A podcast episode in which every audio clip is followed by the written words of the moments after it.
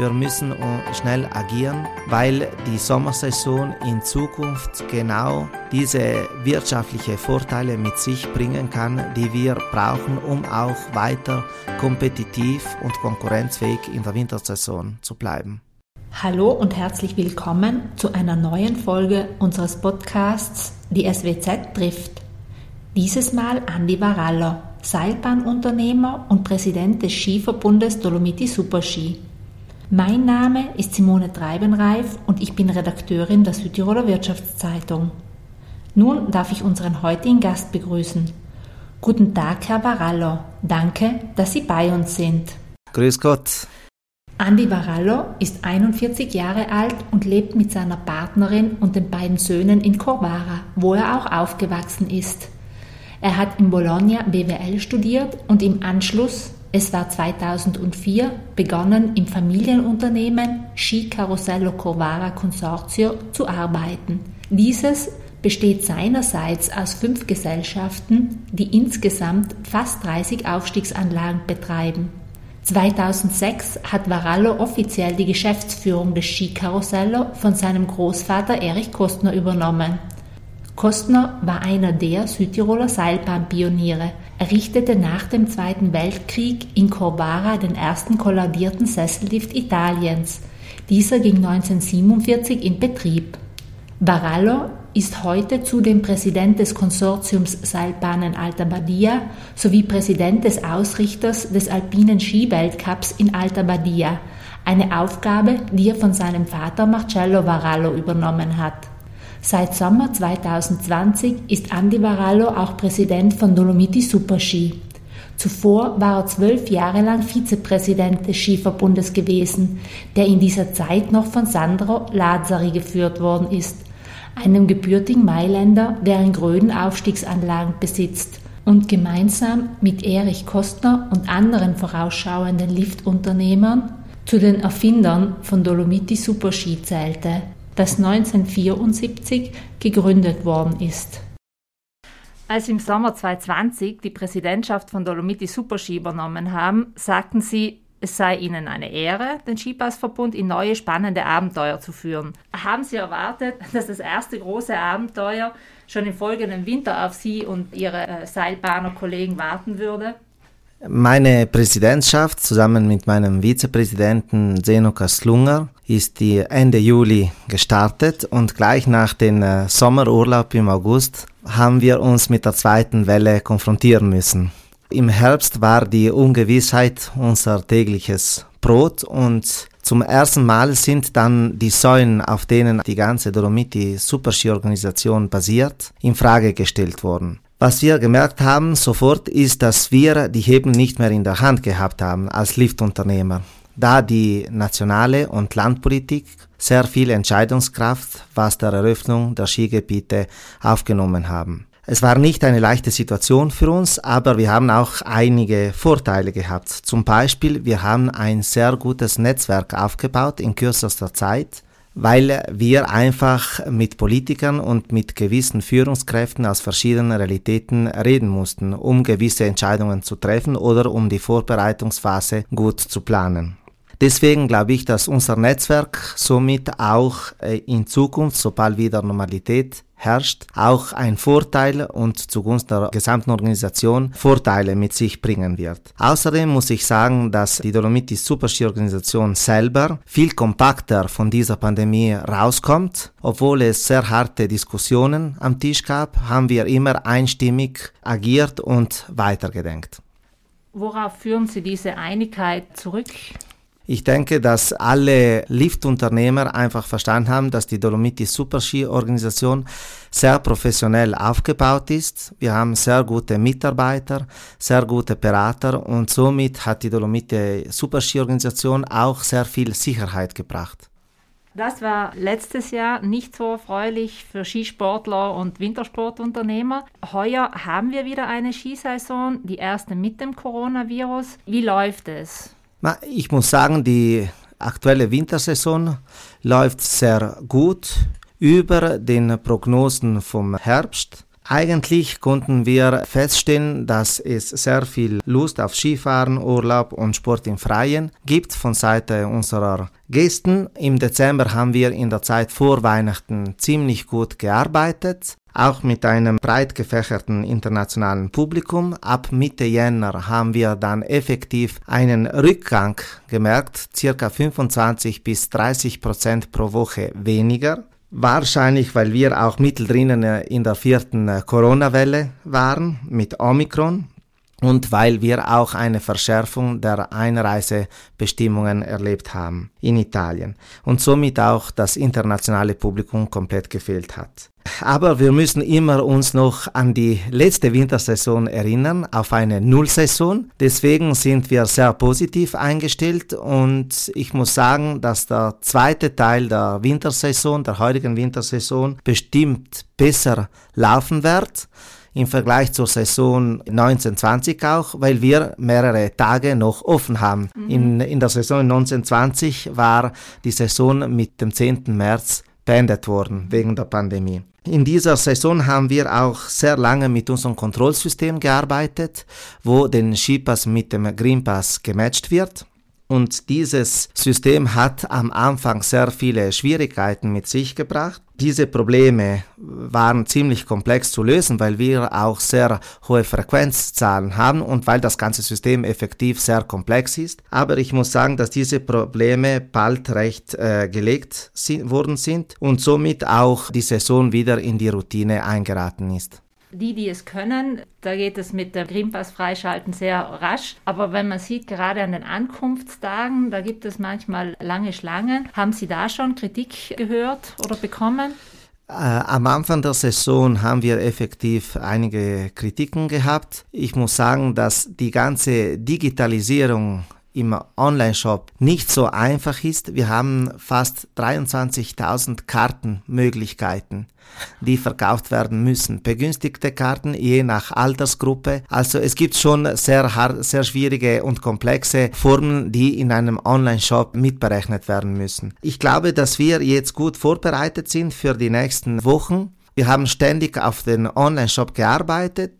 Und am Ende glaube ich aber auch noch, dass unsere Gäste trotz alles immer noch auch in den Skipassbüros kommen wollen, weil es geht ja um viel Geld.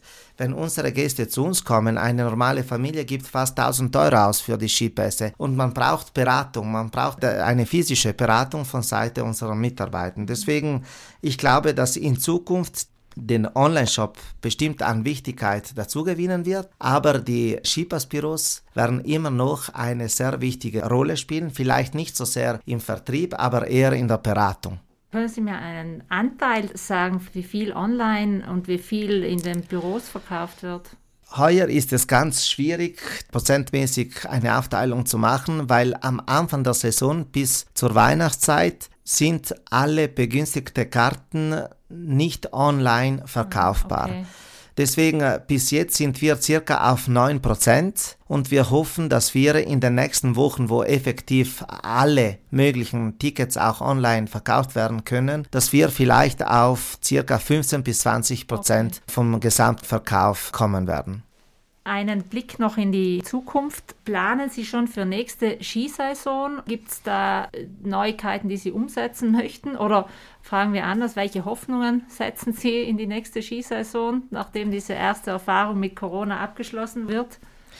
Ja, ich hoffe, dass die kommende Wintersaison normal beginnen darf, dass die Pandemie nur mehr eine Sache der Geschichte sein wird. Aber es gibt zurzeit wieder ganz harte und schwierige Themen, die wir auf dem Tisch haben und welche wir auch dann überbrücken müssen. Zum Beispiel die galoppierende Inflation, die Arbeitskosten, die Lohnkosten, die äh, steigenden Energiekosten sowie die steigenden Preise für Rohstoffe und zuletzt der eigentliche Krieg in die Ukraine. Also die üblichen Variablen, mit denen wir uns eigentlich jährlich konfrontieren müssen, wie winterliche Temperaturen im Herbst, Naturschnee im Herbst, sind nur ein Teil der Variablen für die kommende Wintersaison. Ich glaube, dass die Vorbereitungszeit wird ziemlich turbulent sein und erfordert somit auch maximale Flexibilität wieder. Man muss die Marktsignale auch richtig interpretieren und frühzeitig erkennen. Stichwort Klimawandel. 2024 wird Dolomiti Superski das 50-jährige Bestehen feiern. Wie schätzen Sie es ein? Wird es weitere 50 Jahre Skitourismus in Südtirol bzw. der Dolomitenregion geben? Ja, um auf diese äh, Frage Antwort zu geben, bräuchte es eine Kristallkugel, die ich nicht habe.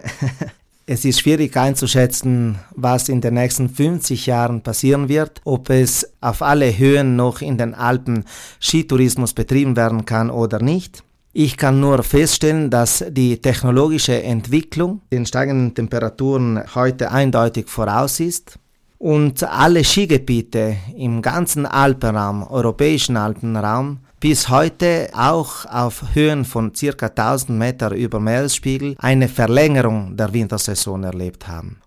Ich glaube, dass wir eben mittlerweile schon von einer sehr umweltschonenden Basis starten. Wir müssen zwar unsere Arbeit leisten, unseren Beitrag geben, damit es keine Entvölkerung der Talschaften stattfindet. Was den Pistenfahrzeugen anbelangt, glaube ich, geht es genau gleich um. Auf dem Kronplatz ist den ersten Diesel-Elektro-Hybrid-Pistenbully getestet worden und in Alta Badia während dem Weltcup-Wochenende vor zwei Jahren hat die Prinot-Firma seinen ersten wasserstoffbetriebenen Fahrzeug weltweit auch vorgestellt. Wir warten, bis diese Technologien auch ausgereift sind und effizient und dann werden wir diese Technologien bestimmt anwenden. Wir wissen aber auch, dass das Umweltschutz eine sehr große Rolle in Zukunft spielen wird und wir widmen ihm einen breiten Raum. Zurzeit haben wir auch sehr interessante Wassermanagementsysteme und Überwachungssysteme im Skigebiet, die uns es ermöglichen, auch die Skigebiete bis ins Detail zu steuern. Durch diese Systeme ist die Optimierung der Kosten an erster Stelle für uns, für unsere Bilanzen, aber auch für die Umwelt selber. Also man spricht nicht von Greenwashing im Dolomiti Superski, sondern es gibt ein doppeltes Interesse von Seite der Liftbetreiber und von Seite der äh, jeweiligen Talschaften und Bilanzen von uns allen. Die nächste Problematik, von der auch seit Jahren gesprochen wird und die für die Seilbahnbetreiber vielleicht noch konkreter ist als der Klimawandel, dass die Skifahrer stetig äh, weniger werden. Was kann man als Liftunternehmer tun, um diese Problematik anzugehen? Was dem äh, Dolomiti Superski anbelangt, darf ich Sie zum Glück widersprechen. In den letzten 14 Jahren haben wir eine Million mehr Erzeintritte registriert und dazugewonnen. Deswegen wir gehen eher mit einer positiven Meinung aus, dass in Zukunft unsere Skigebiete immer noch belebt werden von unseren Gästen. Man muss auch sagen, dass jedes Liftunternehmen und auch jede Talschaft mittlerweile versuchen, mit eigenen Maßnahmen diese Problematik vor, vorzugehen. Und als Dolomiti Superski haben wir auch spezielle Aktionen auf dem Markt platziert. Zum Teil redet man von Familienprogrammen für die hiesigen Familien, damit ihre Kinder immer noch die Skikurse besuchen und auf die Skipisten gehen. Ebenso haben wir auch begünstigte Saisonskarten eingeführt für jene, die äh, im Skikurs gehen und auch jede Liftgesellschaft versucht, nämlich Trainingsmöglichkeiten kostenlos für die Sportvereine zur Verfügung zu stellen.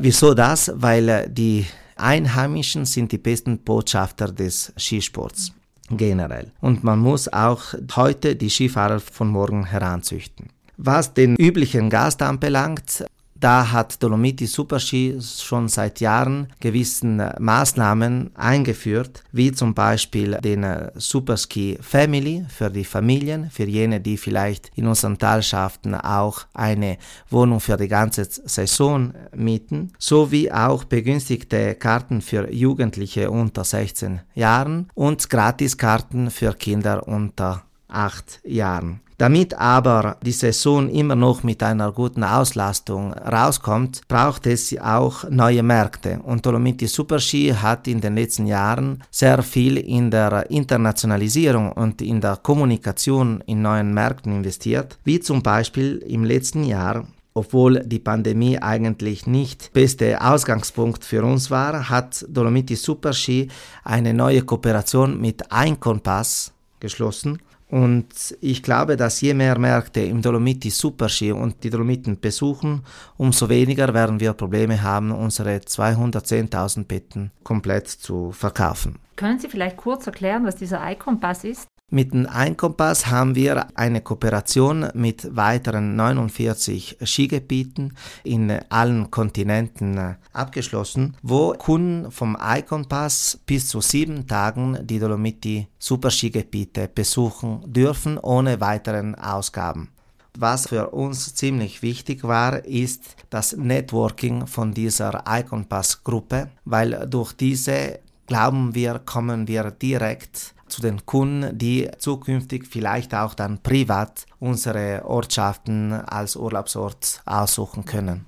Gehen wir mal ab vom Winter. Der Sommer wird ja, oder es heißt zumindest, wird seit Jahren wichtiger für die Aufstiegsanlagen. Hat die Corona-Pandemie diesen Trend jetzt noch verstärkt? Ist der Sommer zuletzt für die Bilanz noch wichtiger geworden, als er es schon war? Die letzten zwei Sommersaisonen sind jene, die nicht ins Wasser gefallen sind.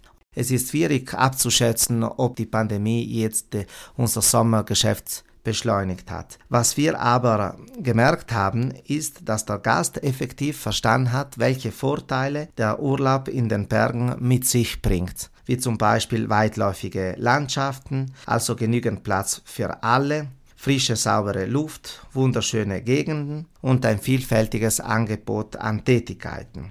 Ich denke, dass die Sommersaison ein sehr hohes Potenzial mit sich hat. Momentan konzentriert sich das Ganze in den Monaten Juli und August und wenn wir imstande sind, die Frühlingsmonate und die Herbstmonate schmackhafter zu machen, werden wir bestimmt noch sehr große Freude mit der Sommersaison haben. Wie kann man das schmackhafter machen? Man muss die Angebote besser strukturieren, besser gestalten und man braucht eine einheitliche Linie im Tal. Also im Alpengebiet und in der Talschaft brauchen wir die Unterstützung von allen Touristikern, weil tote Dörfer Anfang der Saison und am Ende der Saison sind nicht eine gute Visitkarte für unsere Gäste. Ich mhm. denke, dass wir in Zukunft, jetzt rede ich von einer mittelfristigen Zeit, die Talschaften bis zu 130 Tage im Sommergeschäft ihre Betriebe öffnen werden. Sie haben ja vor etwas mehr als zehn Jahren in, in Corvara schon mit äh, Movement? Movement begonnen. Ja. Wie, wie sind denn da die Erfahrungen? Konnte die Saison etwas verlängert werden?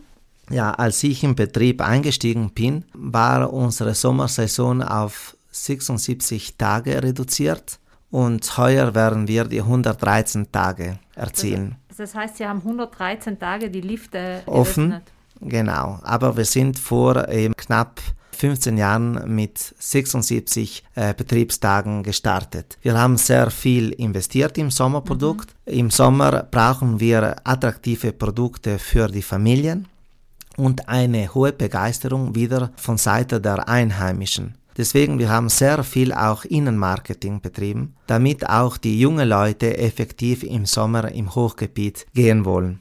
Und ich glaube, es ist uns dies gelungen und wir haben gute Resultate auch erzielt. Der Weg, was vor, den vor uns steht, ist noch ziemlich lange, aber ich bin zuversichtlich, dass wir eine gleiche lange Sommersaison in Zukunft haben werden wie die Wintersaison. Ein Thema, das sowohl den Sommer als auch den Winter betrifft, ist die Kritik an der Seilbahnwirtschaft, häufig weil Projekte große Eingriffe in die Umwelt, die Natur bedeuten. Was erwidern Sie Kritikern in dem Fall? Ja, wo gehobelt wird, da fallen Späne. Das ist überall so, denke ich. Ein von Liftbetreibern initiiertes Projekt entsteht ja nicht in einer Nacht. Also wir unterliegen oft sehr strengen Auflagen von Seite der Landschaftsschutzkommission und verschiedenen Behörden, die auf die ökologische und biologische Seite logischerweise schauen müssen. Und diese Auflagen werden schon von Planungsbeginn an mit einbezogen und berücksichtigt. Ich empfinde oft ungerecht, dass so starke Kritiken an uns zukommen, ohne genau die Hintergründe zu wissen. Ich glaube, dass in Zukunft eine bessere Vernetzung der Skigebiete und der Einsatz von Skiliften zur Verringerung des Verkehrs auf den Dolomitenstraßen und auf den Dolomitenpässen schon ein Ziel von allen sein sollte. Und ich hoffe wirklich, dass dieses Angebot was bestimmt an Qualität dazu bringt, auch in Zukunft von allen Tourismusbranchen unterstützt wird. Welches sind weitere Hürden bzw. Schwierigkeiten, vor denen die Seilbahner in den nächsten Jahren stehen werden? Oder anders gefragt, welche Abenteuer warten auf Sie und Ihre Kollegen demnächst?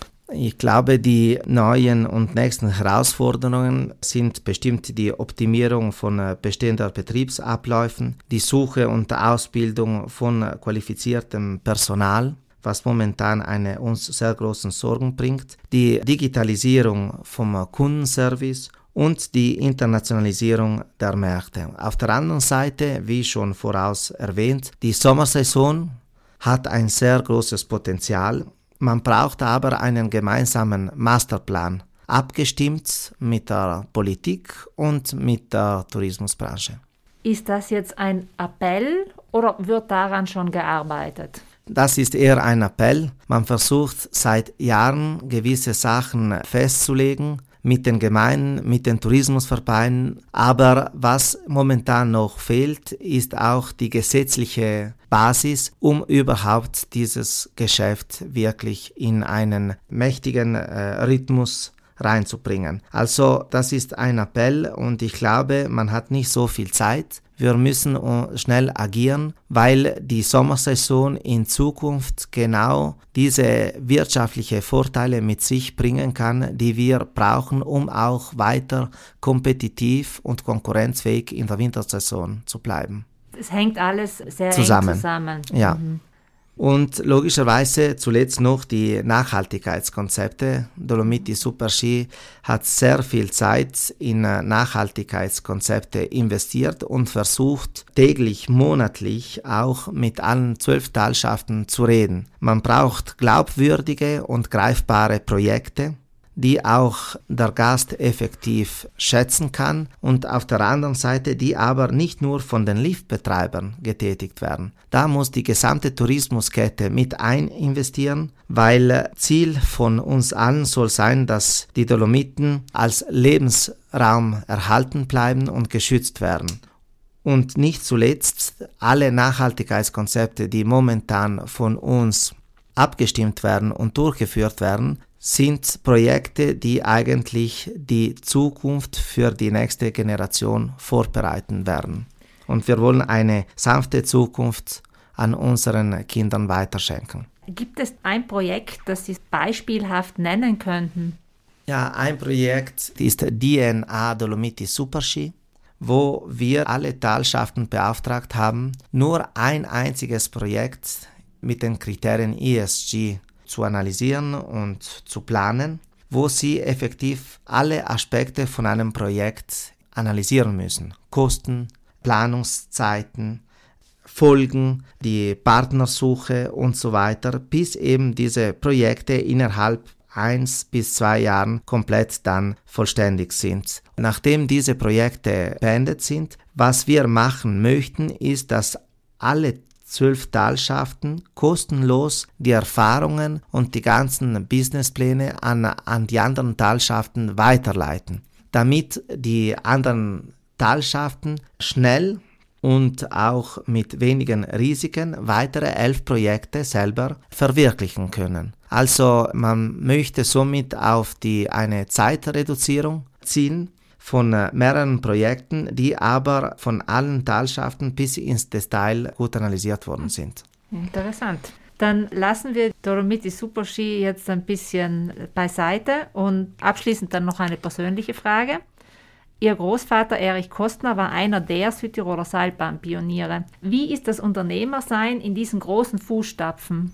Ja, die Erwartungen waren ziemlich hoch, als ich im Betrieb eingestiegen bin. Ich muss sagen, da wir über meinen Großvater reden, dass seine Lehren immer darauf abzielten, den eigenen persönlichen kulturellen Hintergrund zu bereichern, ohne dabei die Frage nach, dem Warum zu vernachlässigen. Also äh, für ihn war die persönliche Neugierde sehr relevant. Er hat immer versucht, mit mir sehr oft etliche Gespräche zu führen und mir neugierig zu machen auf das, was die Welt anbietet und dass ich nicht mit geschlossenen Augen die Welt herumlaufen sollte. Die Führung vom Betrieb und die Übergabe ist während der Einweihung vom Lift Colalto abgelaufen, indem er bei, bei der Einweihung von seinem 60. Lift in 60 Jahren Tätigkeit wollte er seine Lebenstätigkeit eigentlich seine Aufgabe beenden und an die, ja, bei dieser Gelegenheit, wo ich die Rede für ihn vorbereitet habe, hat er den Zettel wieder verschwinden lassen und nicht erwartet hat er dann die Übergabe offiziell an mich gemacht. Das war, war ziemlich das? interessant, ja. Erschreckend zum ersten. Aber haben Sie da wirklich nichts geahnt? Nein, ich habe nicht, nichts gewusst von dem. Ich muss nur sagen, am Anfang, als ich im Betrieb eingestiegen bin, eine Woche später, hat er gesagt, siehst du jetzt meinen Ausweis? Eigentlich mit 84 habe ich Recht in Rente zu gehen. Ich überlasse jetzt dir die ganze Verantwortung informell. Ich stehe zur Verfügung, aber ich weiß, dass die Zukunft dir kehrt und nicht mir mehr. Deswegen, er war sehr intelligent, weil sofort als ich im Betrieb eingestiegen bin, konnte ich die Verantwortung spüren. Und somit bin ich auch ziemlich seriös in meiner Rolle eingestiegen. Ja. Herr Varallo, was wäre denn ein möglicher Berufsweg für Sie gewesen, wenn Sie nicht ins Familienunternehmen eingestiegen wären? Mit dem Ansatz, was ich gerade angedeutet habe, denke ich, äh, hätte vielleicht verschiedene Aufgaben starten dürfen. Wahrscheinlich hätte ich mich nicht nur auf eine operative Aufgabe beschränkt, weil meine Arbeitsmotivation eher aufs Neue zu verwirklichen geht. Worauf sind Sie als Unternehmer stolz? Wir haben in den letzten Jahren auch interessante Programme zur Differenzierung der Arbeit begonnen wo wir mit dieser Diversifizierung des Unternehmens unsere Risiken verringern wollten und auf der anderen Seite haben wir auch sehr, neu, sehr viele neue Erfahrungen gesammelt, die somit auch die Managementkultur bereichert mhm. haben. Ich schätze sehr, was, was ich von meinem Großvater geerbt habe, aber was ich noch mehr schätze, war äh, seine Einstellung äh, im Leben, in der Verhaltensweise, die er uns allen weitergeleitet hat. Und ich glaube, dass nur mit, mit diesen Lehren bin ich imstande gewesen, eine solche Arbeit und eine solche Verantwortung zu übernehmen. Und ich hoffe, dass ich mittlerweile auch die Arbeit gut erfülle und dass alle mit mir zufrieden sind. Herr Varallo, das war jetzt ein schönes Schlusswort. Vielen Dank, dass Sie bei uns waren. Alles Gute weiterhin und noch eine gute restliche Wintersaison. Danke und schöne Grüße an alle. Danke auch an alle, die bei dieser Folge von die SWZ trifft dabei waren. Unser nächster Podcast geht in zwei Wochen online. Für jene, die in der Zwischenzeit Lust auf weitere Interviews und Berichte aus Südtirols Wirtschaft und Politik haben, gibt es jeden Freitag eine druckfrische SWZ am Kiosk. Online finden Sie uns auf www.swz.id.